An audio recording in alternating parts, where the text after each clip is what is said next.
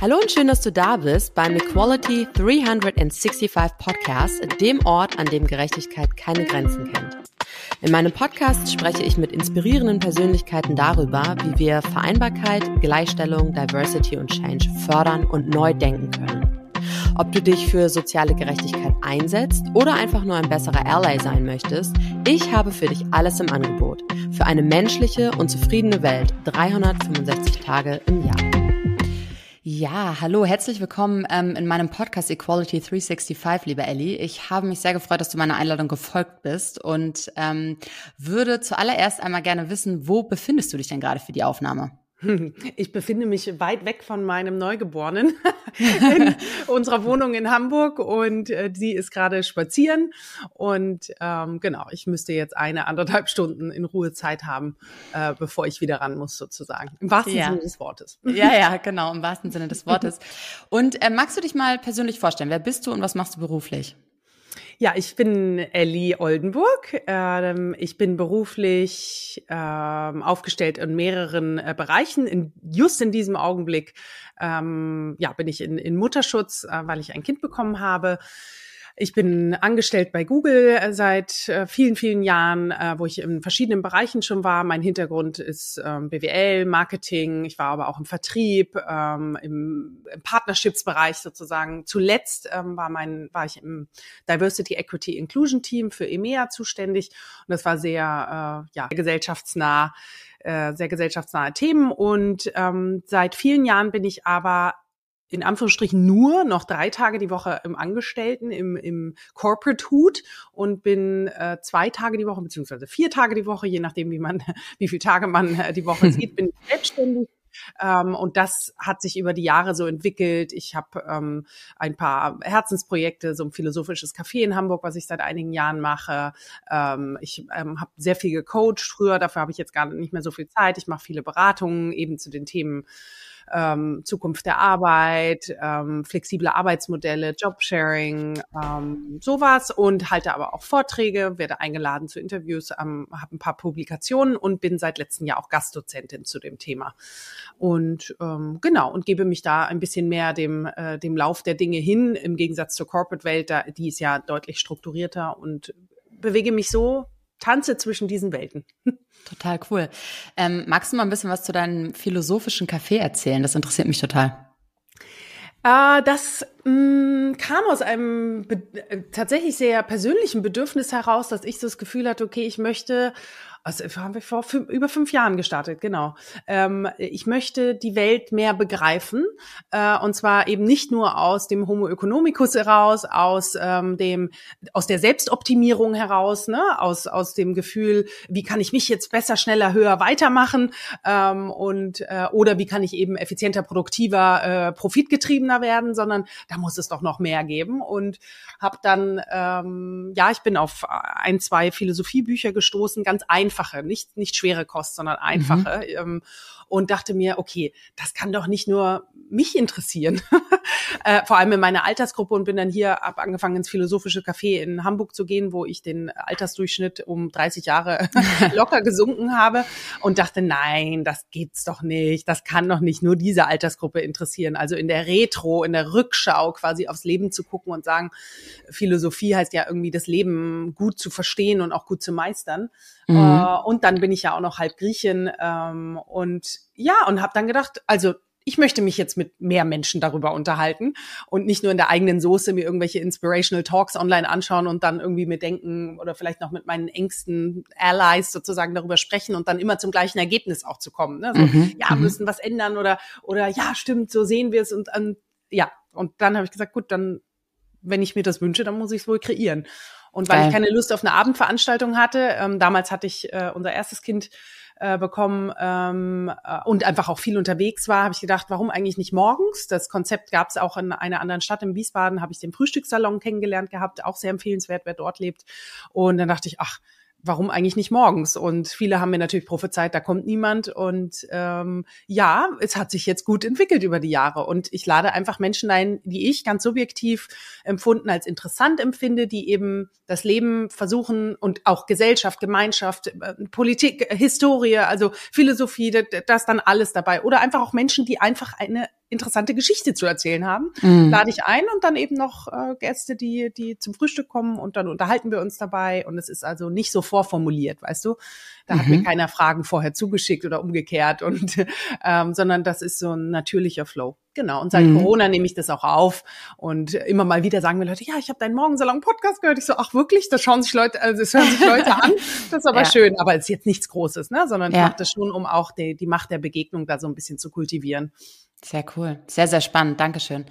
Ähm, ich weiß aus unserem Gespräch, und du hast es gerade erwähnt, dass du griechisch-deutsche Wurzeln hast. Und ähm, welche Bedeutung haben denn diese griechischen, diese griechischen Wurzeln oder die griechische Herkunft für dich? Ähm, Obacht, ich bin hormongeladen, nicht, dass ich gleich in Tränen ausbreche. Oh nein, ähm, nein, nein, nein, nein, nein, äh, nicht, nicht so dramatisch, nein. Das ist die Griechin in mir, die Theatralik. ähm, meine griechischen Wurzeln sind meine große Lehrstelle in meinem Leben und ich habe meinen äh, leiblichen Vater erst mit 18 kennengelernt äh, und dadurch einfach auch, äh, ich bin in München groß geworden und und habe äh, mich zwar oft anders gefühlt und, äh, und dann ich, ich konnte ihn nur elf Jahre erleben, also nicht jetzt zusammengelebt, aber ich habe ihn halt einmal im Jahr besucht und dann ähm, im, mit dem Kennenlernen von ihm, mit dem Kennenlernen dieses Landes und in gewissermaßen auch der Traditionen da. Und jetzt bin ich noch verbunden über ein, zwei, ich sag mal, alte Tanten und, und seine verwitwete Frau. Das ist es, das sind meine Lifelines mhm. noch dorthin. Ähm, Habe ich auch eine andere Seite an mir kennengelernt und auch schätzen gelernt über die Jahre. Mhm. Naja, die ersten Jahre vielleicht auch eher abgelehnt, aber dann so gemerkt, so nee, ich bin auch ein Kind äh, dieses Landes oder ein, äh, oder nicht Land, ich will es gar nicht so auf die Grenzen beziehen, sondern eher einer anderen Kultur vielleicht, obwohl ich ohne mhm. sie aufgewachsen bin und dann natürlich auch ne, anzuerkennen, welche Lücken einfach dadurch auch entstanden sind im Familiensystem, dadurch, dass eben ich nicht äh, ähm, mit dieser Energie auch aufgewachsen bin. So mhm. und ähm, aber ich bin sehr glücklich darüber, dass ich es äh, erfahren darf und durfte. Meine Kinder haben griechische Namen und ähm, Schön. Äh, es ist ein großes Geschenk und ähm, meine meine Familie im weitesten Sinne ist sehr sehr international äh, aufgestellt. Also da sind noch viel mehr. Ich bin zwar äh, deutsch-griechisch, aber da sind noch oh, ganz viele Schweizer und brasilianische und amerikanische und russische äh, Linien, die da reinfließen. Insofern ist es ein großer Mix und was ich daraus gelernt habe, ist, immer schon, dass ich zwei Herzen in der Brust hatte. Also ich wusste auch mhm. immer, meine Mutter hat es nie verheimlicht, dass es da noch einen Geburtspapi gibt sozusagen. Und mhm. ähm, damit ist mir das äh, diese Vielschichtigkeit ähm, ein totaler Begriff. Also mhm. dass es immer noch etwas anderes gibt und dass es eben nicht nur das eine, sondern auch ja das andere gibt. Und. Und welches Herz schlägt doller in deiner Brust? Kannst du das sagen? Ja, kommt drauf an, auf die Situation. Ach du, ich, ähm, ich glaube, wenn man richtig, also das, das kennen wir aber alle, ne? Wenn man irgendwie einen gestressten Alltag hat oder so, dann sehne ich mich natürlich sehr nach, ähm, jetzt ich, das ist ja auch ein Label nach einem vielleicht äh, mehr zurückgelehnten, ähm, so ein so ein Frohlocken, weißt du, so ein so ein äh, einen zünftigeren Teil, äh, mhm. den man vielleicht so auf den griechischen Gassen ähm, äh, erleben würde. Aber den gibt's ja hier genauso. In, ich bin in München groß geworden. Ne? Wenn es da im Biergarten sitzt, da ist es genauso schön. Also mhm. ähm, ja, das, das, kommt, das kommt äh, immer drauf an. Also ähm, ja, wir sind natürlich alle, glaube ich, sehr vielschichtig und mhm. müssen ähm, kultivieren in unserer Wirtschaftswelt, in unserer Arbeitswelt, aber auch in unserem Leben müssen natürlich manche Stimmen, manche Charakterzüge müssen wir lauter ähm, lauter werden lassen, um um durchzukommen ja. durch einen Alltag. Und das ähm, ich habe ich versuche das bei mir selber diese ich sag mal innere Diversität bei mir selber schon ähm, seit ein paar Jahren einfach mehr auch auszuleben sicherlich durch auch durch meine eigene Biografie auch, weil ich das auch irgendwann gelernt habe, ähm, aber auch, weil ich sehe, ähm, ja, dass es, glaube ich, uns als als Menschheit gut tun würde, nicht, mhm. nicht so in Boxen zu denken und ähm, vielleicht auch zu besseren Lösungen führen würde, wenn wir nicht nur immer zweckrationalisiert an, an Problemstellungen rangehen. Absolut, das habe ich ja. und das passt dann wieder mit der Philosophie auch zusammen, wo du merkst, mhm, ah, mhm. there is more to it. Ja. Es ist eben nicht nur dieser eine Blick auf die Welt, es ist nicht nur ähm, die eine Meinung oder ähm, das eine Dogma, was zu zu Ergebnissen führen würde.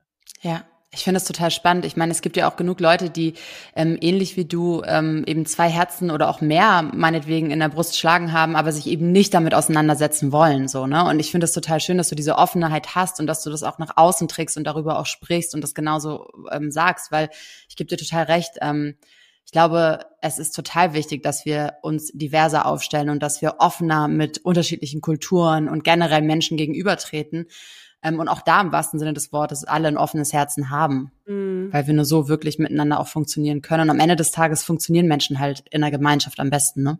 Absolut, wir sind Herdentiere und äh, diese diese Herde wird halt nun mal auch durch all die Digitalisierung, die wir haben, äh, äh immer ähm, äh, äh, diverser, also vielfältiger und ähm, unsere Gesellschaft wird äh, bunter, ob wir wollen oder nicht. Und ähm, ich finde, also deswegen alle Diskussionen und die Märkte, ne, für die wir äh, Produkte ähm, und Dienstleistungen produzieren und deswegen also warum, über das Warum nachzudenken, warum wir uns offener und toleranter und so aufstellen würden, da bin also da bin ich eigentlich, das mag jetzt auch arrogant klingen, aber darüber denke ich überhaupt nicht mehr nach, sondern eher, mhm. wie, äh, wie können wir das machen? Wie können wir auch alle mitnehmen? Und damit meine ich wirklich alle. Also eben nicht ja. nur marginalisierte Gruppen, sondern wir müssen ja auch die Majorität mitnehmen, weil ohne die geht's ja nicht und so. Also ähm, und das ist gar nicht so einfach. Ähm, ja. Das, äh, aber das das war, glaube ich, schon immer, also in nicht repressiven Systemen war das mhm. schon immer die Frage, wie man, wie man das macht. Ja, ja.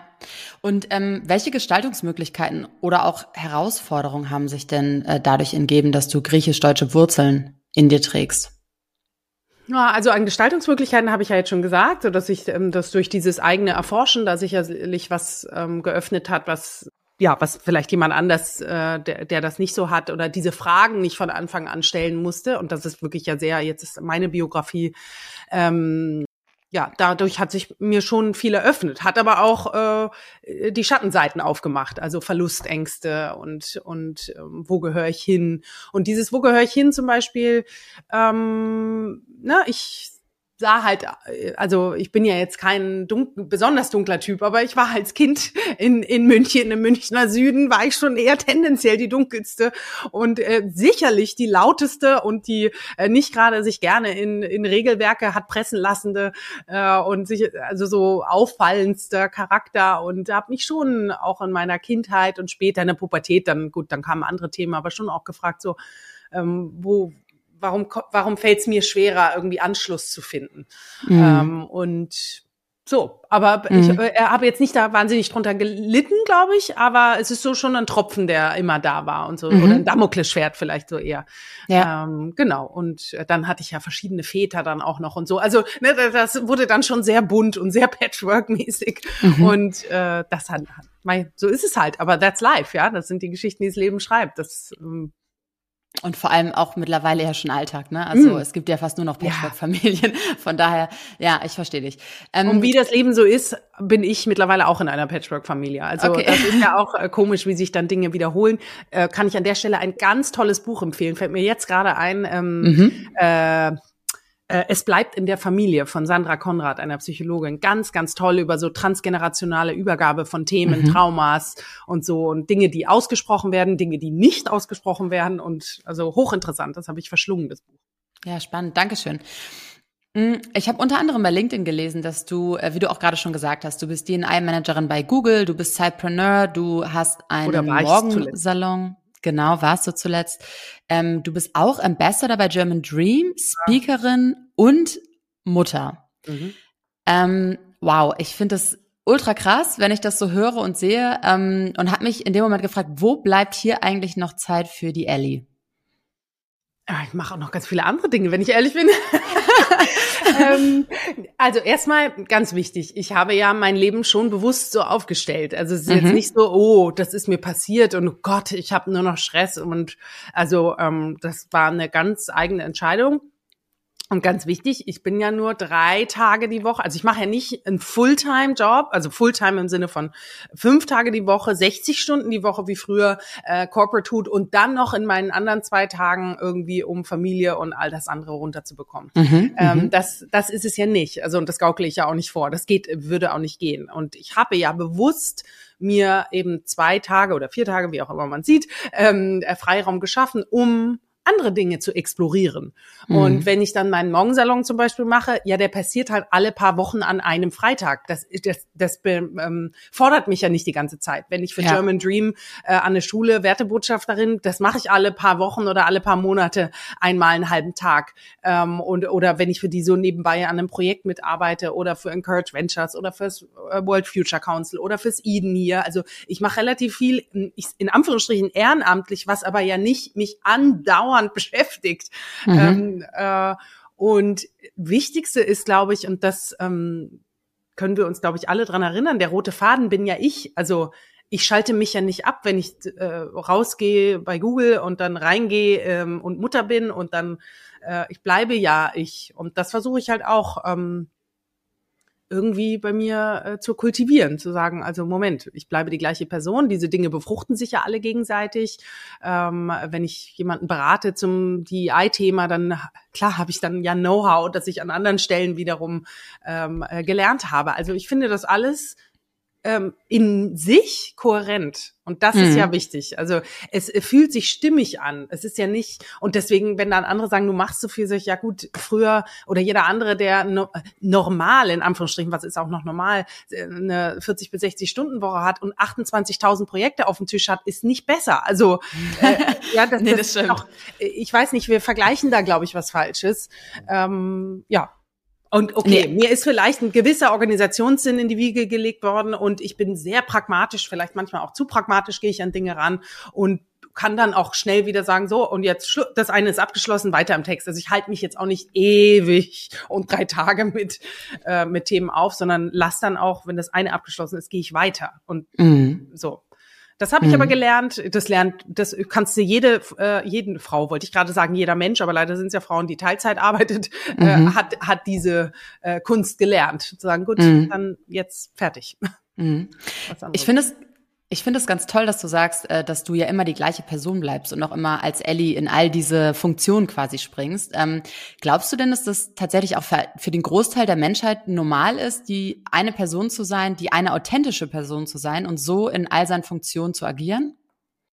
Mm, also Erstmal vorangeschickt, dass wir uns diese Frage stellen, zeigt ja schon, dass wir in privilegierten Situationen äh, Jobs haben. Also ich glaube, ganz viele Menschen stellen sich diese Frage nicht, ob sie mhm, jetzt authentisch mhm. sind in ihrem Job oder äh, das, das glaube ich mal vorangestellt. Und mh, ich passe mich schon an und ähm, ich glaube auch, dass ich in manchen Jobs einen höheren Preis zahle, in, Anführungsstrich, in Anführungsstrichen, ne? also ich sage kein Riesen äh, mhm, mhm. aber einen höheren äh, äh, Preis zahle, mich anzupassen als in anderen. Ja, das ist nun mal so, äh, weil because I know how to play the game, ganz einfach. Ja, ja. Und und natürlich bin ich äh, im, im Corporate-Umfeld, da aktiviere ich andere, sage ich mal, äh, nicht nur ein anderes Know-how vielleicht, sondern andere Erfahrungswerte, die es halt da braucht, um zu überleben, in Anführungsstrichen, und, ja. und auch einen Impact zu schaffen. Ja. Ähm, das kommt vielleicht auch mit einer gewissen Erfahrung einfach. Leider muss ich jetzt schon so sprechen, obwohl ich mich immer noch manchmal ganz, ganz jung fühle. Aber klar, ich arbeite halt auch schon über 20 Jahre und mhm. ähm, habe das Spiel schon verstanden so ein bisschen. Und ähm, genau, also ich glaube schon, dass ich eine ähm, hohe Anpassungsfähigkeit habe und gleichzeitig aber mich, und das meine ich, weil das meine ich mit dieser Stimmigkeit im Innen, ähm, ähm, ich glaube, weil ich gewisse Dinge ausleben kann und eben nicht so in diese Eingleisigkeit gepresst bin und ähm, obwohl mein Ego darunter leidet, in Klammern, ähm, äh, äh, ist da eine gewisse, ist da eine andere Ruhe. Mhm. Ähm, als ich, wenn ich mich vergleiche vor, zu vor zehn Jahren, auch vor, vor fünf, sechs Jahren, da war, mh, hm, ja, da, da war halt dieses, okay, mein, also dieses blöde, äh, mein Auto, mein Haus, also Status, Karriere, ähm, Geld verdienen, ähm, Einfluss haben und zwar nur über den über die Ka Karriere sind, ja. das Bedürfnis war viel höher. Ja. Ähm, oder oder sagen wir die Lücke, die ich damit füllen wollte. Ja. Und weil ich mich an anderen Stellen, glaube ich, da weiter aufgestellt habe und dieser Vielfalt in mir nachkomme, diesem inneren Team, dieser mehreren Herzen in der Brust, wir können es nennen, wie wir wollen, vom Coaching bis zur Philosophie bis äh, zur, zur Psychologie. Ähm, sage ich, ich bin die, die Konstante, obwohl ich natürlich mich anpasse den Situationen. Ja. halt gebraucht wird. Und das will, und das ist halt auch ein Teil meiner Message, die ich gerne rausgebe, wenn es darum geht. Ähm, also ich merke, meine, mein Appell wird schon zunehmend politischer, weil ich die strukturellen Veränderungen, äh, als, ja, ich nur denke so, oh Gott, es muss doch ja. auch anders gehen. Aber ich glaube, individuell können wir schon was tun. Allein schon, dass wir anerkennen, da gibt es mehr als nur diese eine Variante von mir. Auch nur diese eine äh, Partnerin, die ich vielleicht bin oder Partner. Ähm, Jetzt ist mir gerade die Frage gekommen. Es heißt ja, dass wir Menschen ähm, anerkannt werden wollen. Äh, überwiegend, glaube ich, sogar für unsere beruflichen Errungenschaften, wollte ich gerade sagen, also für unsere berufliche Karriere. Für was möchtest du denn anerkannt werden? Wann hast du das Gefühl, dass es bei dir ähm, genug ist, dass du genug bist? Ich muss gerade drüber nachdenken. Also wir Menschen, ich versuche es mal runterzubrechen aufs Basic, wollen, glaube ich, gar nicht so sehr ähm, anerkannt werden. Wir wollen geliebt werden. Ich glaube, das ist die der Ur äh, ich habe mal irgendwo gelesen und das ist mir sehr geblieben. Wir Menschen tun alle, es gibt nur zwei Beweggründe, aus denen wir oder Motive, aus denen wir was machen, aus Angst oder aus Liebe. Mhm. Und ähm, diese Anerkennung ist ja nur eine Form von Liebe und dazugehören. Ne? Also das mhm. Thema Diversity, Equity, Inclusion hat ja was mit, was tief menschliches, dass wir dazugehören wollen. Und ähm, wenn du sagst, vor allem für berufliches, mh, hm, bin ich auch nicht sicher, wenn wir es runterbrechen aufs, aufs Essentielle ist ja nur der Beruf ein Ausdruck von uns als Person, als Individuum geworden, auch weil, ähm, ich sag mal, Religionen, weil Familie, weil all das ja abgesunken hat, also was früher uns in die Gemeinschaft gebracht hat. Mhm. Damit meine ich jetzt auch früher so die letzten Jahrhunderte, nicht nur vor 50 Jahren. Weil das abgenommen hat, wird der Beruf und der Status und was man im Außen darstellt, was man konsumiert, Konsum ganz wichtig geworden wird, wurde immer wichtiger. Und ich glaube, nur deswegen hat vielleicht dieses entweder berufliche oder Status. Du kannst ja auch über Follower, sage ich mal, Status mm, bekommen mm. oder über andere Dinge ähm, Status bekommen, ohne jetzt rein an den Beruf gedockt zu haben. Ähm, ich glaube, deswegen ist da die Form der Liebe hingerutscht. Und das macht mich eigentlich so gesamtgesellschaftlich und wenn ich die Welt anschaue, ein bisschen traurig, dass es so mm. ist. Ich habe mm. aber jetzt auch nicht direkt die Antwort darauf, ja, wie wäre es denn besser zu machen. Vielleicht kommen dann so Themen wie Selbstliebe und Mitgefühl und, und auch was mit uns selbst. Also wie wie können wir diese Lücken, die wir versuchen zu, zu schließen, anders füllen. Also das mhm. mal vorangeschickt. Und jetzt deine Frage, wann ich genug bin. Oh ja, das sind natürlich, das ist der, der Tanz mit Engelchen und Teufelchen immer mal wieder. Ähm, ich bin da, also ich habe ja vorhin schon gesagt, ne, mein Ego leidet da drunter, also mein reines Karriere-Ego, das habe ich natürlich auch noch, leidet da leidet in Anführungsstrichen oder meldet sich manchmal schon sehr laut und sagen, Mensch, die letzten fünf Jahre hättest du natürlich äh, in der Unternehmenswelt höher aufsteigen können. Ähm, hätte ich dadurch mehr Einfluss, weiß ich gar nicht. Ähm, ich, und, und Einfluss ist ja auch, Uh, Legacy is every life you've touched, right? Hat mal Oprah gesagt, die Weise. Mm. Ähm, mm. Ja, also ich glaube schon, dass ich und viele, viele Menschen, und ich glaube, das ist auch etwas, was wir uns ähm, immer wieder vor Augen halten können, dieses, wir wenn man mit diesem offenen Herz und irgendwie auch der Intention reingeht, okay, heute ist wieder ein Tag, wo ich in, in der Lebensrealität, in der ich bin, ja, und ich bin halt nun mal nicht äh, äh, Bundeskanzler oder, ne, also man hat, wir haben nun mal unsere Lebensrealitäten in der, der ich bin, wenn ich die Welt da ein bisschen besser machen kann, und das kann manchmal äh, das zugewandte Gespräch mit meinem Sohn sein. Das kann manchmal eine Riesenverhandlung im Auswärtigen Amt sein, sage ich jetzt mal so, um ein mhm. Spektrum aufzumachen. Ja, und wenn ich da, wenn ich das hab, dann ähm, hat das eine Form von Anerkennung. Guck mal, jetzt folge ich der Frage gar nicht. Versuche ich dadurch mein Ego auch wieder runterzuholen auf den Boden und zu sagen, vielleicht war das genug. Und ja. Trotzdem sind meine To-Do-Listen lang und manchmal liege ich auch nachts natürlich noch wach und denke, ach Gott, wie soll ich das alles schaffen? Ja. Und da ist die Stimme in mir, die gleichzeitig aber sagt, das ist genug, das ist wunderbar. Schau, ja. jetzt scheint wieder die Sonne übrigens. auch darüber ja. kann ich mich freuen und das ist gerade genug, das Gespräch mit dir und die Sonne und der Fokus darauf. Das ist schön und aber, ein gutes Zeichen. Ähm, genau, ein gutes Zeichen. Aber du, es ist ähm, es ist, wie es ist. Wir sind auch ein Produkt dieser Leistungsgesellschaft, ne? Und ich will das auch nicht sugarcoden. Ja. Damit, äh, das meine ich mit diesem, mit diesem Tanz, den man dann hat. Manchmal ist, ist der Teufel tanzt mit mir und manchmal halt die Engelchen. Und ja. Ich, ja. ich, spreche gerne in Bildern, hörst du schon. Ja, das ist super. Vielen lieben Dank. Bilder sind super im Podcast. Ähm, wir haben ja gerade darüber gesprochen, du bist Mutter. Und mhm. ähm, wie hat sich denn für dich die Übergangsphase ähm, zum Mama-Sein angefühlt? Du bist ja nun auch schon, hast ja gerade erwähnt, du hast schon ein Kind, jetzt hast du noch ein Kind bekommen. Also es ist bei dir wahrscheinlich auch schon eine Weile her mit dem ersten Kind. Mhm, Aber ja. nichtsdestotrotz, äh, Was hat das für dich bedeutet, Mama zu werden und wie hat sich das damals angefühlt? So, ich bin in einer Patchwork-Familie. Mein äh, mittlerweile Mann, ich kann das gar nicht aussprechen. Wir waren so, wir waren ja ewig zusammen und äh, haben nicht geheiratet. Ich weiß gar nicht, warum wir es jetzt doch gemacht haben, weil es so schön war, ja. äh, weil es ein schönes Fest noch äh, vielleicht auch noch vor uns hat. Ähm, ach du, wir haben, also er hat ja schon zwei Kinder quasi mitgebracht, die allerdings leider weit weg wohnen, aber ich dadurch ähm, hatte ich das irgendwie, waren Kinder direkt ein, ein, ein Thema für uns und ich habe wie in äh, das meiste in meinem Leben mich da einfach reingeworfen und dachte mir, ja gut, also wird schon werden. Das äh, schauen wir mal, dann singen wir schon. Hätte ich ähm, früher gesagt. Also ähm, und bin da reingegangen und habe dann schon along the way, ähm, ich hatte tatsächlich zwei sehr, sehr, sehr schwierige ähm, Geburten und auch äh, Wochenbettzeit. Also es war alles sehr schwierig und gerade bei meinem ersten Sohn ging es mir das erste Jahr danach einfach körperlich gar nicht gut und mhm. damit dann auch irgendwann mental und ähm, ja, habe mich dann versucht auch da mit einer gewissen Demut reinzuwerfen und dann auch zu sagen, gut, jetzt schauen wir mal, wie ähm, wie vielleicht ich dem diesem Kind und jetzt dem nächsten Kind für diese Welt in dieser Lebensrealität, in der ich bin, so equippen kann, dass sie alle Hochs und Tiefs und da werden sicher noch ganz schwierige Tiefs auch auf die zukommen mhm. ähm, meistern können und trotzdem mhm. noch irgendwie mit äh, frohen, mit einer gewissen frohen Aussicht ähm, durch die Welt gehen können. Und ich habe mir irgendwie schon gesagt, ich möchte einfach nicht Pessimisten erziehen. Ich will nicht mm, I don't want them to buy into cynicism. Also ich will mhm. nicht, dass sie das kaufen, dieses dunkle Weltbild. Mhm. Ähm, auch wenn viel dunkel ist, sondern ich möchte, mhm. dass sie sich immer wieder für für, für, für Action entscheiden, für Positivity, für ein, ein positives Weltbild. Und selbst wenn nur zehn Prozent davon wahr werden, immerhin, das ist besser, als gleich abzuschließen. Und Absolut. So, ja, und da, das waren so Antreiber für mich. Und ähm, ja, aber ich bin, glaube ich, eine, ähm, ich bin eine lockere Mutter auf einer Seite, aber ich kann super streng sein. Und ich glaube auch sehr unangenehm ist, wenn ich mich so dann vergleiche. Und gleichzeitig, ja gut, dafür, das sind halt mir, ich bin bei manchen Dingen einfach sehr streng, die mir sehr wichtig sind. Ja. Das ist auch vollkommen, vollkommen okay.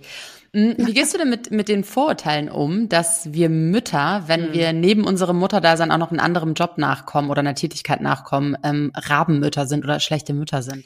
Ja, also ich sag mal, in so, in meiner äh, Corporate-Welt, in dieser Unternehmenswelt wird's ja sehr gefeiert, wenn alle alles können, was ich auch mhm. scheiße finde. Also dieses Mantra, you can have it all, hm. äh, pff, I doubt it. Also ähm, äh, und und das kannst du nur zu einem sehr hohen Preis und damit meine ich auch monetären Preis und damit meine ich bist du gleich in einer hochprivilegierten Blase. Also mhm. ähm, ich sehe das nicht so, dass man alles haben kann, aber dass man sich vielleicht äh, anschauen kann, was ist eben wichtig für mich und was muss eben auch sein, weil Mieten bezahlt werden müssen, weil sonst also äh, so mhm. es ist halt kein Lala Land.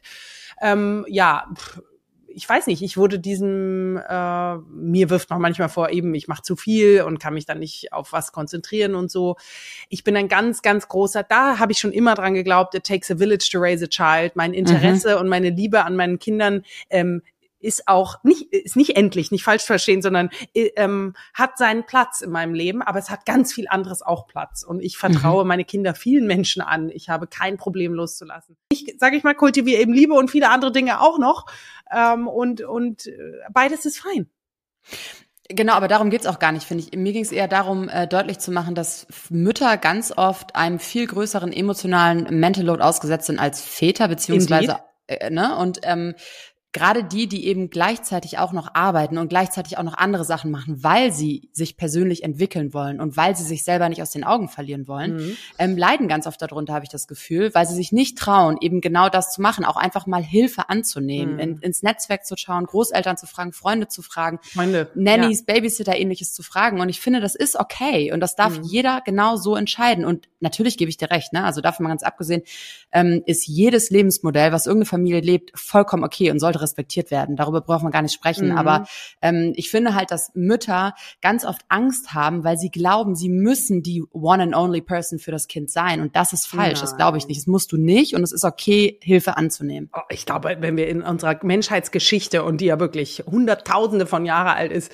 äh, oder also hunderttausende Entwicklungen, aber zehntausende, ne, wie wir jetzt dann als Herdentiere mhm. auch dann sind, äh, das ist war noch nie so. Also dass Kinder nur äh, mit einer Bezugsperson aufgewachsen sind und ähm, braucht vielleicht die Welt auch gar nicht. Da gibt's mehrere Bezugspersonen. Ich finde, du hast gerade gesagt, ne, also Freunde, wir haben mittlerweile schon auch ein Freundesnetzwerk, wo ich jederzeit, also ich, wie ich jetzt durch die Wochenbettzeit getragen wurde von meinen Freundinnen, also es berührt mich immer noch unglaublich und und was da ähm, geholfen wurde und ich kann ich weiß ich habe mittlerweile so viele wo man blind anrufen könnte und sagen könnte bitte hol du ab ich schaffe es nicht oder oder mittlerweile auch so nimm du mit dann sehen die sich auch mal wieder und auch die mhm. also wir haben jetzt fast schon kommunenmäßig cool. und das geht also das ist nur it's a matter of conversation und natürlich mhm. auch gewissen loslassen und ähm, dann und, und das glaube ich bleibt äh, das ist aber ein großes Gesellschaftsthema, das auch in den Beziehungen auszuverhandeln. Mhm, also das ist mhm. nun mal so. Und das glaube ich, weiß ich gar nicht, ob das jetzt nur, ich sehe das auch in gleichgeschlechtlichen Beziehungen manchmal. Es gibt dann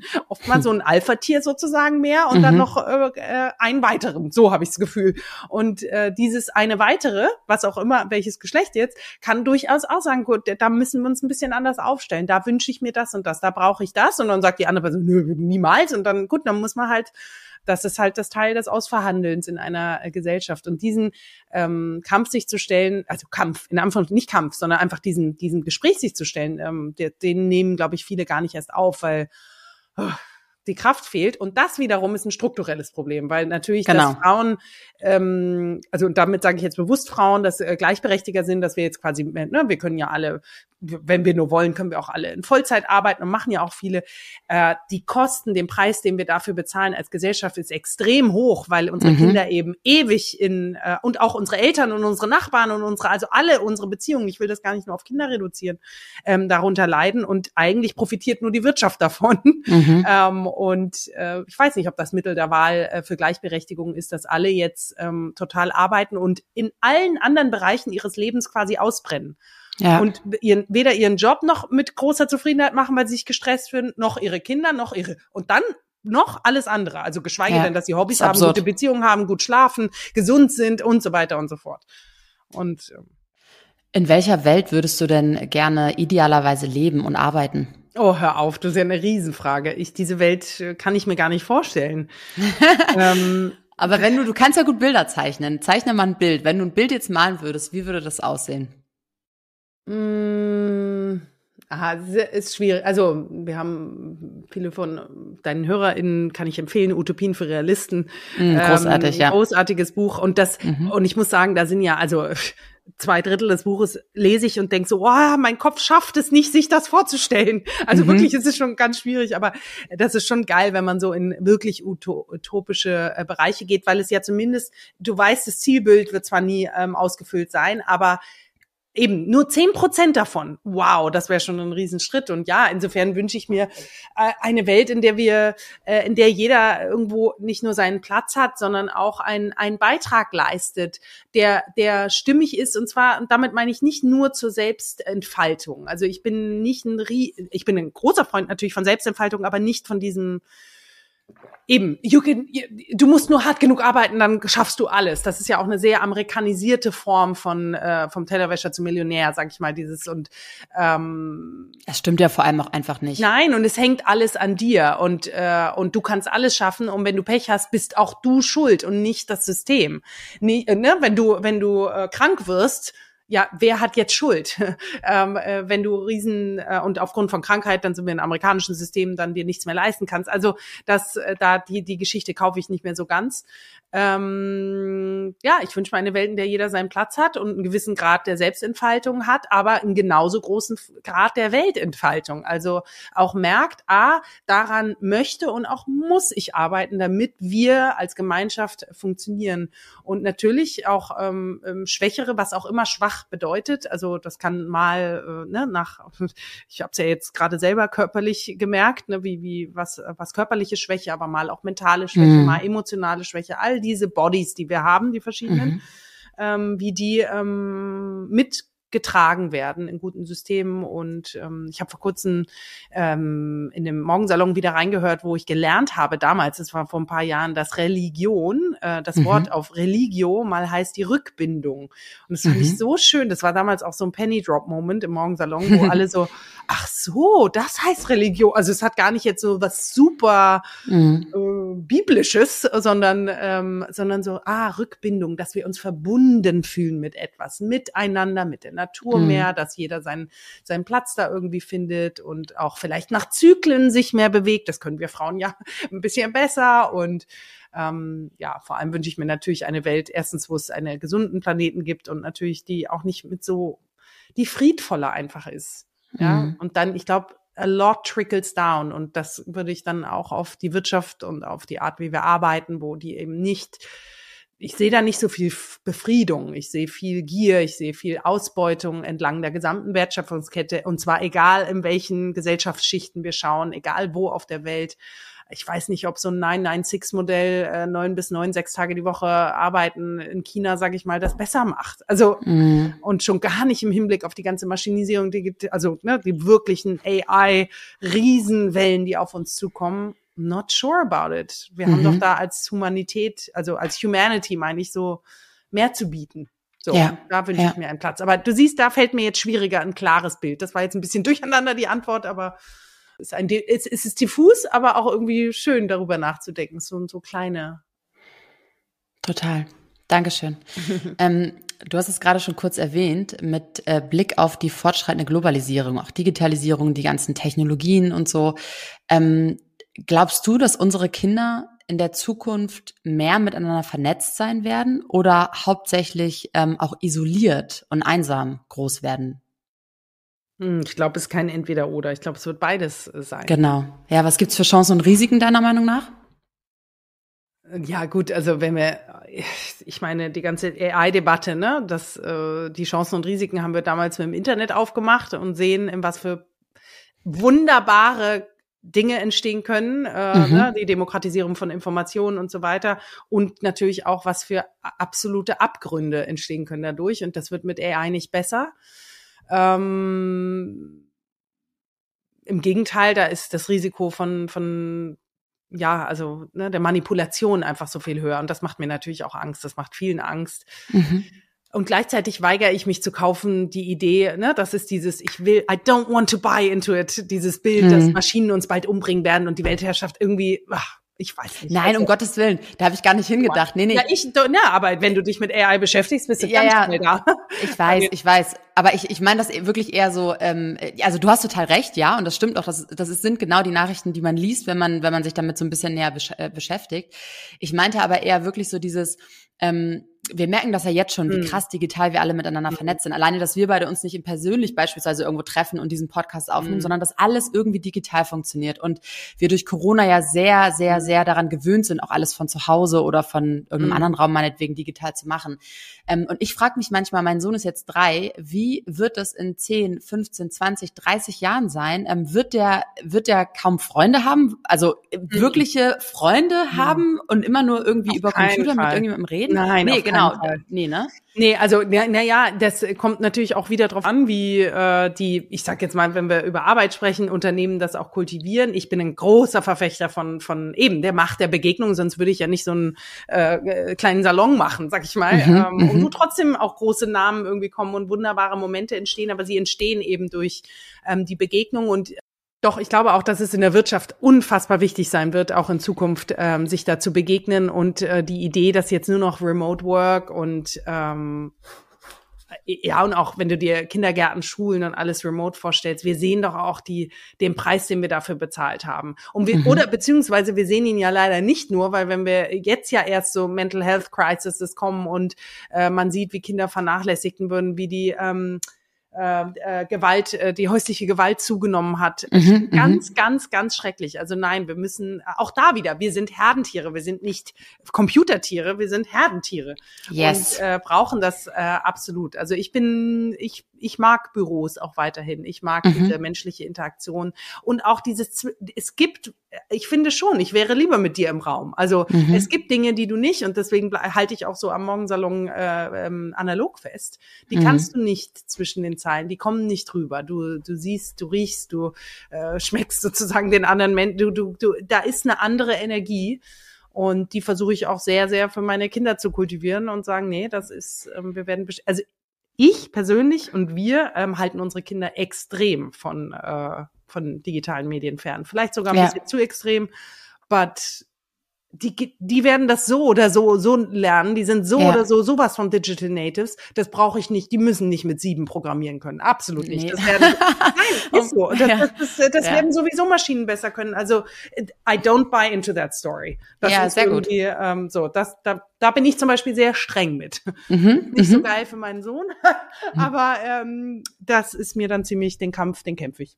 Okay, cool. Aber es ist schön zu hören, weil ähm, ich finde, du machst damit ganz viel Hoffnung dafür, dass wir sehr, sehr, sehr viel dafür tun können ähm, und auch selber entscheiden können, wie sich eben ähm, die Entwicklung unserer Kinder ähm, auch in der Zukunft äh, darlegen wird und wir nicht einfach, wie du gerade so schön sagst, ähm, ähm, ich wollte jetzt auch Englisch reden, buy into it, also da, das Kaufen, so was gesagt genau. wird, sondern selber, ne, das selber reflektieren und dann einen eigenen Weg gehen und das auch ähm, zurecht. Ist manchmal der anstrengendere Weg, was natürlich schöner ist, wenn du deinem Kind im Restaurant irgendwas in die Hand gibst, aber kommt einfach nicht in die Tüte bei uns. Ja. Ich, ich verurteile niemand, der das tut, ne? Ich, ja. äh, das ist, äh, das ist dann deren Sache, aber ich, das ist mein Beitrag, dass ich mitgeben will und ähm, ja, Mai und ja, aber die anderen dürfen und so, ja, ja, sorry, suck it up. Also ja.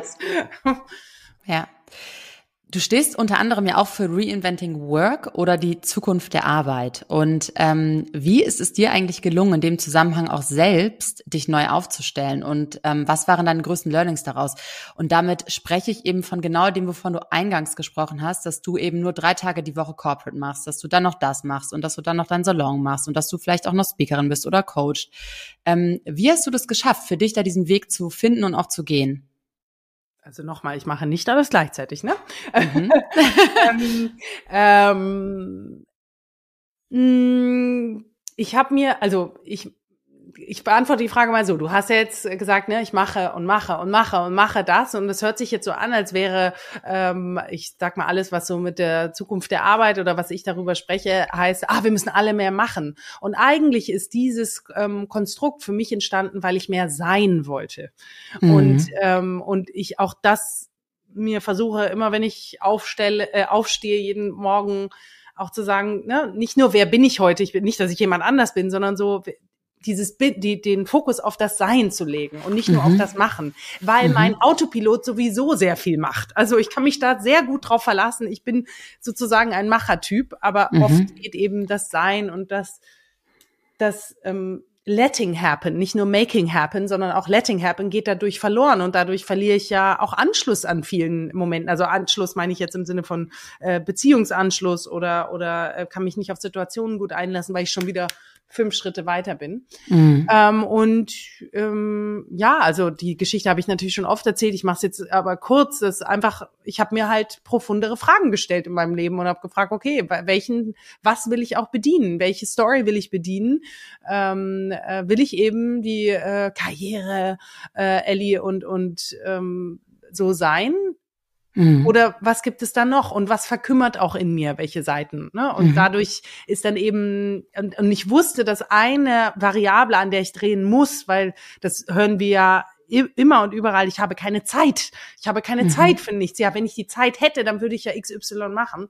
Und ich wusste, ich muss an dieser Variable drehen. Und dadurch ist bei mir damals entstanden und auch, ich weiß noch, also da habe ich wirklich sehr mit mir innerlich gerungen und auch viele im Außen mehr ähm, also familiär, aber auch im Job äh, gesagt, das so, das ist doch lächerlich, das kannst du nicht machen. Also belächelt und auch gesagt, das kannst du doch nicht machen. Also das macht man doch nicht so. Mhm. Und Frau, die ein High Performer im Karriere, ähm, im Corporate Umfeld ist schon gar nicht. Mhm. Ähm, was ist denn das für ein Role Model dann? Du nimmst uns ja äh, quasi äh, das Vorbild. Ähm, mhm. Und äh, ja, da habe ich viel mit mir gerungen und dann äh, gesagt, nee, ich, es ist ich muss an der Zeit drehen, weil sonst kommt, sonst werde ich es nie herausfinden und sonst werde ich mhm. auch nie ähm, Raum haben, nicht nur Zeit, sondern auch den Raum und diese das, diesen Atemraum, um dann ja. hat sich alles andere daraus entwickelt. Und mhm. deswegen, mhm. was ich heute über Reinventing Work, the Future of Work, äh, ist ja nur, ist zwar aus meiner eigenen Story entstanden, aber natürlich beobachte ich auch gut, das ist ja eine,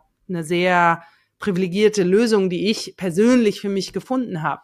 Warum schaffen wir die denn nicht als die Norm? Ah, was mhm. ist denn eigentlich die Norm? Die Norm, mhm. dieses uralte, veraltete System, was jetzt auch noch versucht, was heißt jetzt, seit vielen Jahren versucht, ähm, äh, Frauen oder andere marginalisierte Gruppen gleichzuberechtigen unter dem Motto, ja, wenn ihr nur genauso diese Norm bedient, dann irgendwann könntet ihr vielleicht, anstatt zu sagen, warte mal, können wir nicht die Norm in Frage stellen? Und wem bedient, also wem kommt die Norm und das Ideal und die Strukturen und die Mechaniken da drin eigentlich zugute? Und dann landet man schon schlecht. Also dem Planeten kommt es bestimmt nicht zugute. Ähm, den Menschen, die da im, in der ganzen Wertschöpfungskette von hier nach Bangladesch arbeiten, kommen nicht zugute. Dem, also, und dann merkst du so, okay, warte mal. Mhm. Okay, was dieses Wirtschaftssystem, dieser Kapitalismus, dieser Hyperkapitalismus. Und ich bin keine, ich sag nicht Kapitalismus weg, sondern eher so, ich glaube, da sind ein paar Auswüchse. Moment mal, äh, die gab es auch in den 70er Jahren auch noch nicht so. Und so versuche ich mich dem Thema anzunähern, ohne dass ich jetzt Volkswirtin bin oder so. Aber es gibt ja x Bücher, ich schreibe ja selber gerade eins und äh, wühle mich da gerade durch. Und es ist hochinteressant. Und es sind dann doch immer wieder die gleichen ähm, Analysen, sage ich mal. Ja, denkt, ja. Der, Hin der Hund ist schon irgendwo begraben. Ja, ich finde es vor allem so spannend, weil ähm, ich kenne ein Buch von ähm, Frederic Laloux, das sagt er mit hundertprozentiger Sicherheit auch was, genau, Reinventing Organizations.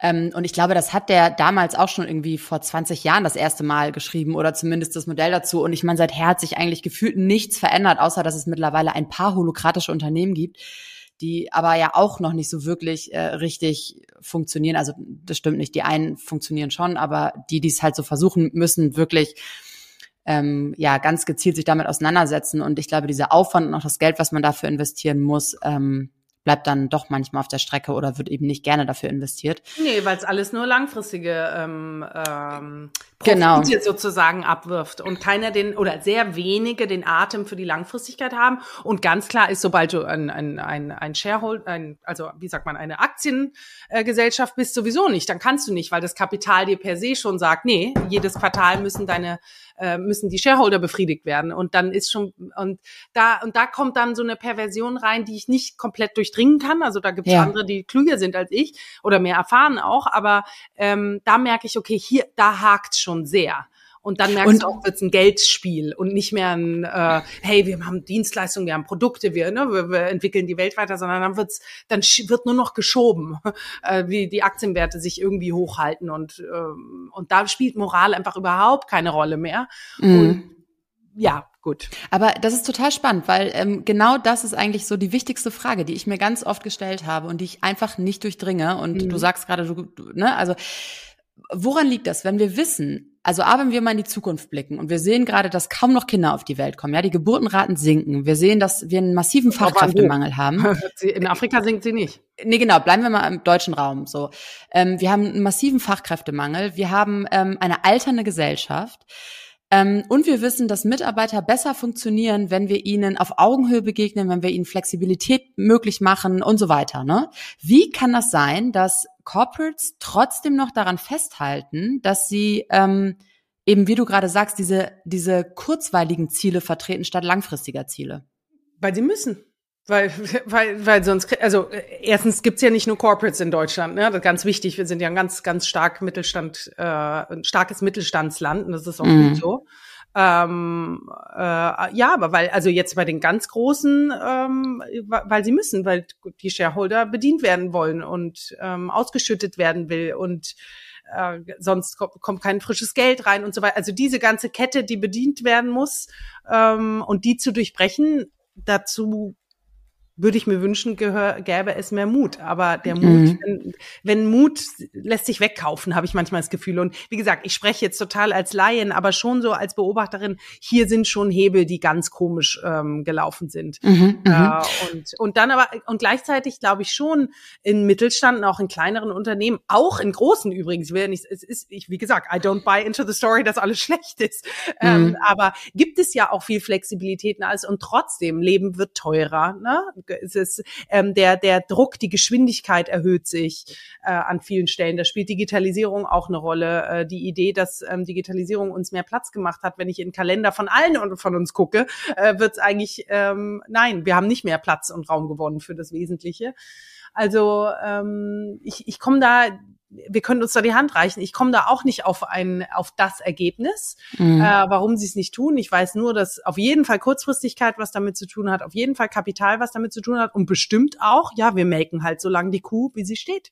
Mhm. Und das, und das wäre jetzt der nächste Punkt gewesen, weil, also die Frage ist halt, wie lange steht so eine Kuh, ne? Ähm, mit dem ganzen Fakten, ja? die ich gerade nur, ja. nur aufgezählt habe, da gibt's wahrscheinlich noch zehn weitere, ähm, kannst du davon ausgehen, dass es irgendwann nicht mehr gehen wird. Und das wäre ja schade drum, weil, wie du schon sagst, diese Wirtschaft funktioniert die, ja genau die heute deswegen. dafür verantwortlich sind, ähm, nicht mehr, ähm, werden nicht mehr zur Verantwortung gezogen. Also, ja, das hat, glaube ich, auch ein bisschen was mit Accountability zu tun. Das kann man nicht so schön übersetzen auf Deutsch, finde ich. Also mit einer, ähm, Rechenschaft, aber das hört sich nicht mhm. so schön an. Also wer ja. wird dann, äh, ne, es wird alle vier Jahre gewählt, es wird ähm, eben im Zweifel schnell äh, Hire und Fire gemacht äh, oder irgendwelche Abfindungen bezahlt für Leute, die auch nicht ähm, äh, nicht besonders guten Job gemacht haben. Also äh, ich glaube, das hat auch damit zu tun, dass die Verantwortung, die du jetzt hast, ist halt erstmal jetzt das Jahresergebnis reinzuholen oder jetzt das Quartalsergebnis reinzuholen und eben nicht langfristig. Trotzdem Vorsicht, ich glaube, ganz viele ähm, erstreben das schon. Und das ist ja genau das Spannungsverhältnis, was auch,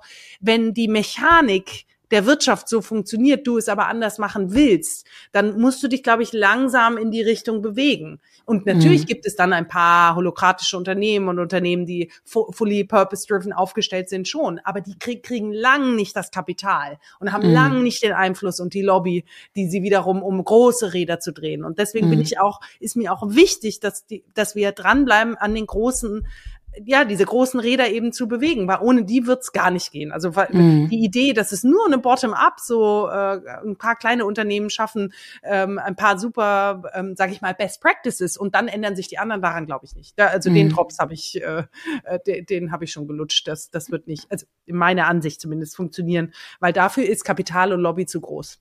Mhm. Und deswegen mhm. wünsche ich mir halt auch, dass es sich in den Großen ähm, ähm, sehr stark verändert und da der Druck genau. einfach auch wächst. Ja, ja, genau, das reicht ja vollkommen. Und du hast mal in einem ähm, in einem TEDx-Talk, glaube ich, gesagt, ja. ähm, dass du für ähm, oder beziehungsweise, dass du Unterschied zwischen Man-Made und Human-Made machst. Mhm. Und ich finde da ganz schön dieses Human-Made. Ähm, magst du das mal ein bisschen näher erläutern und inwiefern das beispielsweise eine Arbeitskultur in einem Corporate auch äh, revolutionieren könnte? Mm, also kurz von hinten nochmal Arbeits-, also Kulturen entstehen ja nicht nur in Corporates, ne? Also das gibt es auch mhm. in einem, in einem Zwei-Mann-Betrieb kann es eine toxische und eine gute äh, Kultur wie in Beziehungen Absolut. auch sein. Also das will ich gar nicht auf Corporates jetzt reduzieren, weil äh, by the way, ich in der ganzen Startup und Scale-up-Szene alter Vater. Also da äh, Kultur und und ähm, äh, Empathie und sonst was, die loben sich ja dann immer so. Da sehe ich ganz andere Dinge. Ja, ich weiß, ich äh, und weiß. Hochpatriarchale Strukturen, wo auch denkst, warte mal kurz, äh, ja, ich komme aus der Branche. Also und deswegen frage ich so viel nach Corporate auch, weil ich habe noch nie in einem Corporate gearbeitet. Ich komme aus der Agenturszene und ja. ich kenne ich kenne das zu Genüge. Ja. Ähm, also, also beide Seiten ähnlich. Auch. Ich will gar nicht sagen, dass das ein Gegenteil ist. Nee, nee. Ähm, ähm, genau. Äh, die Frage war, Gott, hier Stilldemenz. Man-made, man-made und ja, human-made. Genau. Ach du, mhm. mir ist es einfach aufgefallen, als ich den TED Talk vorbereitet habe und ähm, irgendwie ähm, dann dachte, na ja, genau, ich, das war in dem, dann dachte ich so, Mann, dieses System ist doch nicht vom Himmel gemacht, es ist Menschen gemacht. Und dann mhm. fiel mir, ich habe mal auf Englisch gehalten und dann so, was heißt Menschen gemacht auf Englisch? Man-made. Da mhm. wird ja also so. Und dann dachte ich so, Moment mal. Und dann habe ich eben noch im TED Talk auch gesagt, it's literally man-made. It's not ja. even woman-made. It's not es ist nicht human-made, mhm. sondern es ist man-made. Und ja, damit meine ich natürlich, ja gut, äh, die, die Mechaniken, die Wirtschaftsmechaniken, die Bildungsmechaniken, die, ähm, äh, die vielen Mechaniken, in denen wir arbeiten, die ja viel, viel Gutes auch haben, wie immer vorangestellt, äh, assuming best intent, wurden aber historisch gewachsen, ich sage gar nicht nur jetzt, sondern historisch gewachsen natürlich von äh, Männern vor allem erstellt. Und wenn wir an den Kolonialismus denken, die wurden auch auf der ganzen Welt von Männern eher missioniert. Mhm. Ähm, und äh, äh, genau, und ähm, ich, ich sage gar nicht, dass es, also viele würden jetzt sagen, es braucht eine feministische Revolution, sicher, auf jeden Fall, aber ich glaube, es braucht eine human Revolution, wenn nicht sogar, und das lässt sich halt nicht gut übersetzen, aber ich finde, wir können ruhig alle Lebewesen damit integrieren, weil dann sind wir auch gleich bei dem äh, Thema des, des Klimawandels oder der Klimakatastrophe besser gesagt. Also mhm. ähm, schon so dieses ganzheitliche, integrative Denken auch, naja, warte mal, wie, wie können wir es denn so gestalten, dass es eben nicht nur Men und dann vielleicht auch Women und dann vielleicht auch äh, äh alle anderen sozusagen mhm. einschließt, sondern wie kann es denn gut für alle Lebewesen hier auch werden? Und dann sind wir halt auch bei Pflanzen und bei Tieren und ähm, so. Aber schön. dann wird's, ja, aber dann wird's halt auch utopisch. Das weiß ich auch und ich habe wie gesagt auch nicht die perfekte Antwort darauf. Aber ich fand das Bild nochmal so: It's literally man-made and we can make it again, just human-made. Lasst uns doch mhm. doch mal drüber nachdenken, was wäre denn human-made und dann eben Lebewesen-made? I don't know how to translate. Ja, ja. Und ich weiß ehrlicherweise auch gar nicht, ob das so utopisch ist. Und davon abgesehen, ich finde ähm, das schön, Utopien auch mal ins Weltall zu schreien und einfach zu hoffen, dass viele Leute das vielleicht inspiriert, motiviert, dass Menschen das hören, die was bewegen können kann mhm. und ähm, sich dann vielleicht auf diesen Zug mit aufspringen und ähm, das Steuern in die Hand nehmen. Was glaubst du denn, welche Talente wir in der Zukunft brauchen werden? Also Soft Skills, ja, aber ähm, welche ganz explizit? Also hast du eine Idee, was wir in der Zukunft in den neuen Berufen in unserer Gesellschaft, die es zukünftig sein wird, überwiegend äh, sehen werden? Also ich äh, Soft und Hard Skills. Ich bleib, ich nenne es jetzt trotzdem mal Soft Skills. Ich meine, eins ganz wesentlich, gerade mit the rise of AI, ist, ähm, wir müssen, ähm, äh, wie sagt man, changefähig sein, veränderungsfähig. Ja. Ich glaube, diese die, diese Bewegung, in Bewegung zu bleiben, diese Lernfähigkeit, dieses wird oft gepackt unter lebenslanges Lernen ähm, ähm, und damit auch Agilität, was wir dann in die VUCA-Welt gerne packen, packen, mhm. wo alles eben volatil volatil ist und uncertain und komplex und äh, mehrdeutig, ambiguous. Ähm, äh, ich glaube, das wird das Allerwichtigste, weil ich, äh, ich glaube, die nächsten 20, 30 Jahre, was ich jetzt so, ich wühle mich gerade so ein bisschen das Thema AI an, äh, ein werden vielleicht gar nicht unbedingt die aller, allermeisten Jobs verschwinden, aber sie werden sich verändern. Mhm. Und durch die und die Veränderung, I don't know what that means for my job, for your job und so weiter, aber ähm, diese dieser Wille zur Veränderung, die Bejahung zur Veränderung erstmal und dann vielleicht auch den unbequemen Weg einer Veränderung zu gehen, mhm. ähm, wo man Dinge loslässt, wo man Dinge neu dazulernt, wo man ja, wo einfach liebgewonnenes im Zweifel gechallenged wird. Mhm. Ähm, das denke ich ist das aller allerwichtigste und das würde man wahrscheinlich unter Soft Skills parken erstmal. Mhm. Und jetzt weiß ich aus der, mhm. aus der systemischen Bubble, aus der ich mich bewege, ähm, dass der Großteil der Menschheit oder viele Menschen Angst vor Veränderung haben und davor so ein bisschen zurückscheuen. Ähm, würde ja bedeuten, dass wir da vor großen Herausforderungen in der Zukunft stehen. Ähm, wie können wir Menschen, die dem Thema mit Angst gegenüberstehen, einbeziehen und äh, dazu bewegen, diesen Wandel, diese Veränderung mitzuerleben und keine Angst davor zu haben? Hast du einen Tipp? die Veränderung nicht zu erleben, sondern zu gestalten und ähm, oh. sich da in die in zu spüren. Äh, äh, erstmal in ganz kleine Schritte, also nicht zu sagen, ah, in einem Jahr oder diesen Haufen oder diesen, sondern der erst, was ist der nächste Schritt oder der erste Schritt? Oder ein nächster Schritt. Es gibt ja meistens nicht nur diesen einen, sondern wie geht es, könnte es jetzt weitergehen, dass so eine kleine Veränderung stattfindet, um da das Gefühl der Selbstwirksamkeit dann wieder zu kultivieren und zu spüren, ach, guck mal, ähm, das hat mir nicht gefallen, aber das hat mir vielleicht daran gefallen. Also mhm. und, und schon so, äh, wir lernen ja nur aus anderen Erfahrungen, also die aus Worten und aus Ideenkonstrukten und aus Podcasts hören und aus TED Talks anschauen, lernen wir nichts. Wir lernen, indem wir, ah, das verändern wir und das habe ich halt sehr stark, vielleicht für manche auch zu stark äh, im Außen sozusagen für in, an mir. Ich nehme mich immer als erstes als äh, Projekt sozusagen. Sag gut, also wenn ich darüber spreche, dann muss ich mich schon auch, also wie wie wie, wie kann ich es denn erfühlen und erleben? Um daraus dann zu sagen, ach guck mal, so könnte sich's anfühlen. So, so könnte sich's auch besser anfühlen. Und das fühlt sich vielleicht auch schlechter an. Und so in diesen, in diese Bewegung zu gehen, in Bewegung mhm. gehen. Und zwar auf Sicht erstmal und nicht auf, und da ist der Riesenhaufen und dann haben wir die Welt gerettet. Ja, ja, that's the aim. Aber jetzt gibt, was ist der nächste Schritt? Ja, cool. Sehr, sehr wichtiger Impuls. Dankeschön. Ähm, Elli, wir sind jetzt fast am Ende und ich würde dir gerne noch zwei kleine Fragen stellen. Mhm. Ähm, einmal, wie können wir deiner Meinung nach inklusive und heterogene Arbeitskulturen oder Arbeitswelten bauen, in der sich eben alle Menschen gesehen und ähm, auch chancengleich wahrnehmen? Oh, es ist so schwierig. Ich habe die letzten äh, ja, ich habe ja jetzt äh, zuletzt in dem Bereich gearbeitet und es ist wirklich wahnsinnig schwer. Es war auch ein bisschen ähm, desillusionierend. Äh, mhm. Nicht nur negativ, dass ich dachte, oh Gott, das wird nie funktionieren, aber ähm, es ist wahnsinnig schwierig aufgrund der gewissen Mechaniken, ähm, dass eben eher äh, langfristig oder als Kurzfristigkeit immer Langfristigkeit sticht. Mhm. Und alle so äh, ich in Anführungsstrichen HR-Themen und was viele Nice-to-have-Themen wie ähm, Diversity, Equity and Inclusion, also dass sich Leute gut aufgehoben fühlen, weil sie eben dadurch ihr Potenzial entfalten und damit auch besser performen. Das mhm. dauert aber. Das ist einfach, ja. dafür braucht Struktur. Ich sage nicht nur Unternehmen, auch, auch ein Land ringt ja schon immer mit äh, Integration, ähm, braucht einen längeren Atem. Ähm, tja, es ist schwierig. Also das ist mein Disclaimer, dass ich schwierig finde. Ich glaube, einer der, der wichtigsten Hebel, die ich ähm, gemerkt habe, ist das Thema ähm, wir müssen es runterbrechen auf den Alltag von ähm, Personalverantwortlichen.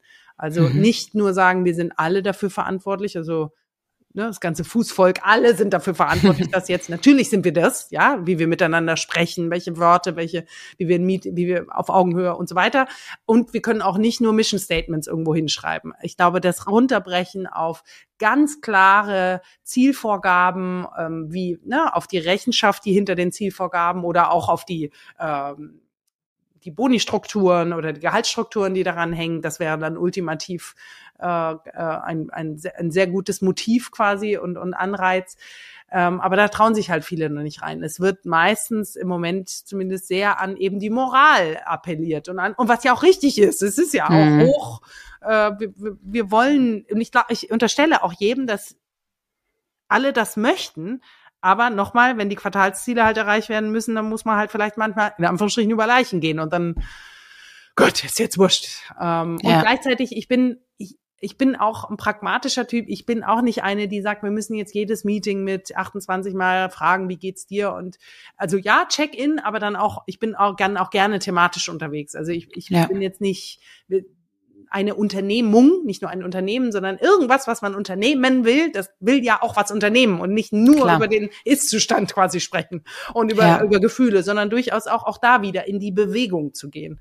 Ja, ja ich glaube, ich, ich bin da voll bei dir. Ich glaube aber, ähm, der Grund, wieso, wieso es eben auch ein Teil ähm, von MitarbeiterInnen oder Leute, die sich eben dafür einsetzen, gibt, die sehr stark äh, versuchen, sehr wohlwollend und sehr human-centered ja, und, ja, ähm, und bewusst irgendwie sein zu wollen, dass die das aus dem Grund machen, weil sich halt irgendwie die vergangenen Jahrzehnte überhaupt nicht darum geschert wurde, wie es Menschen eigentlich im Arbeitskontext mhm. geht und dass man irgendwie auch mal so radikal die andere Seite aufzeigen mhm. muss, um überhaupt dann irgendwann die Mitte zu finden. Und ich mhm. glaube, darum geht's ja. Also was ich bin da voll bei dir und ich sehe das auch so. Wir müssen da die Mitte finden ich glaube, da sind wir dann auf dem besten Weg und nicht, ähm, wenn wir ins eine Radikale oder ins andere fallen. Das ist kompletter mm. Quatsch. Aber ein pragmatischer Schritt zum Beispiel, der mir dazu einfällt, jetzt neben äh, dieses wohlwollende, empathische, was ich eigentlich als Given, äh, ne, das ist, muss ja, ist, ist für mich given, ja. ist, dass diese, wenn wir, wenn wir klare Zielvorgaben machen, wenn wir sagen, gut, wir wollen, was weiß ich, ähm, äh, mehr Gleichberechtigung in den Team haben, wir wollen, ähm, dass mehr Visibilität von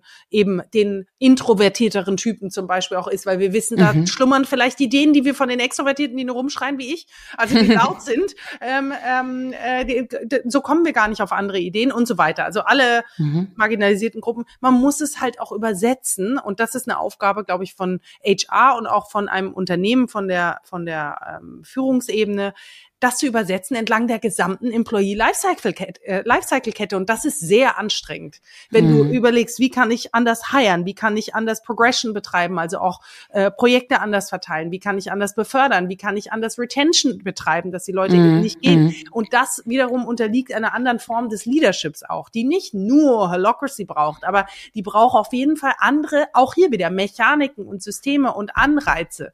Und das runterzusetzen, ähm, runterzubrechen auf ganz konkret konkrete, actionable ähm, äh, äh, To-Dos und Dinge, die man anders machen kann, wo man eben anders heiert, wie man andere Projekte verteilt, etc., ist sehr anstrengend. Und ich glaube, diesen Schritt vergessen ganz viele Unternehmen. Das ist zumindest meine Beobachtung, wenn ich so die verschiedenen Unternehmen, die ich einblicke, habe. Ähm, der ist dann meistens so, ja, hier, äh, Team, ihr müsst euch anders aufstellen, ihr müsst andere Leute einstellen, äh, äh, eben, ich möchte, äh, dass Leute anders befördert werden. Ja, aber wie denn? Also mm, mm wie, wie soll ich denn das machen? Gib mir, die, gib mir die Instrumente dafür oder zumindest so ein bisschen einen Anhaltspunkt. Wo finde ich die Menschen? Wie verteile ich besser? Ja. Ähm, Elli, magst du mir, nee, Quatsch, nicht magst du mir, sondern äh, die Frage meiner letzten Gästin an dich ist, was ist dein Lieblingsrezept, das du auch in einer sehr kurzen Zeit kochen kannst? Oh. Oh, ich esse so gerne. Ähm, oh, ich habe so viele Lieblingsrezepte, vor allem gerade beim Stillen isst man ja so viel. Also, ich schließe mal den Kreis zum, äh, zu, zum deiner Einstiegs- oder fast Einstiegsfrage zu Griechenland. Äh, mhm. Äh, eines der Jaja-Rezepte, der Oma-Rezepte ist ähm, Spanna Chorizo, Spinatreis. Der geht uh. schnell, der ist super gesund, findest du in keinem griechischen Restaurant in Deutschland, wenig auch in Griechenland, aber bei jeder Jaja zu Hause. Äh, oh, lecker. Und köstlich. Ja, hört sich super an, Dankeschön. Und magst du noch eine Frage an meinen nächsten Gast oder die nächste Gästin stellen? Irgendeine. Und ich weiß nicht, äh, wer. Nein. Mm, ich stelle eine Frage, die an meinem Schreibtisch äh, klebt, von mhm. Rainer Maria Rilke, ein ähm, Zitat. Das kannst du vorlesen und dann stelle ich die Frage. Leben Sie mhm. jetzt die Fragen. Vielleicht leben Sie dann allmählich, ohne es zu merken, eines fernen Tages in die Antwort hinein. Finde ich ganz wunderbar. Und meine mhm. Frage mhm. wäre, ähm, welche Frage hast du dir vor zehn Jahren gestellt, zu der du heute eine Antwort weißt und wo du das Gefühl hast, ah, the dots, the dots were connected. Ah, spannend, Dankeschön. Elli, vielen lieben Dank äh, für den tollen Austausch, für deine weisen Worte, für deine Inspiration, für das Hoffnung machen. Ich fand hm. das richtig großartig und freue mich sehr, dass du dir die Zeit genommen hast. Trotz und obwohl du gerade ein Kind im Bunden hast und äh, eigentlich andere Sorgen schön. hast. Nein, ja. mein Gehirn habe ich ja jetzt nicht gerade geboren. Also na, aber nee, eben deswegen. Aber trotzdem, dass du dir auch die Zeit nimmst und so vielen lieben Dank. Ich freue mich sehr. Gut, ich bin gespannt. Danke für deine Arbeit, Isabel. Das war schon wieder für heute. Wenn dir diese Episode gefallen hat, dann abonniere meinen Podcast und unterlasse mir gerne eine Bewertung. Bis zum nächsten Mal. Merci und bye bye.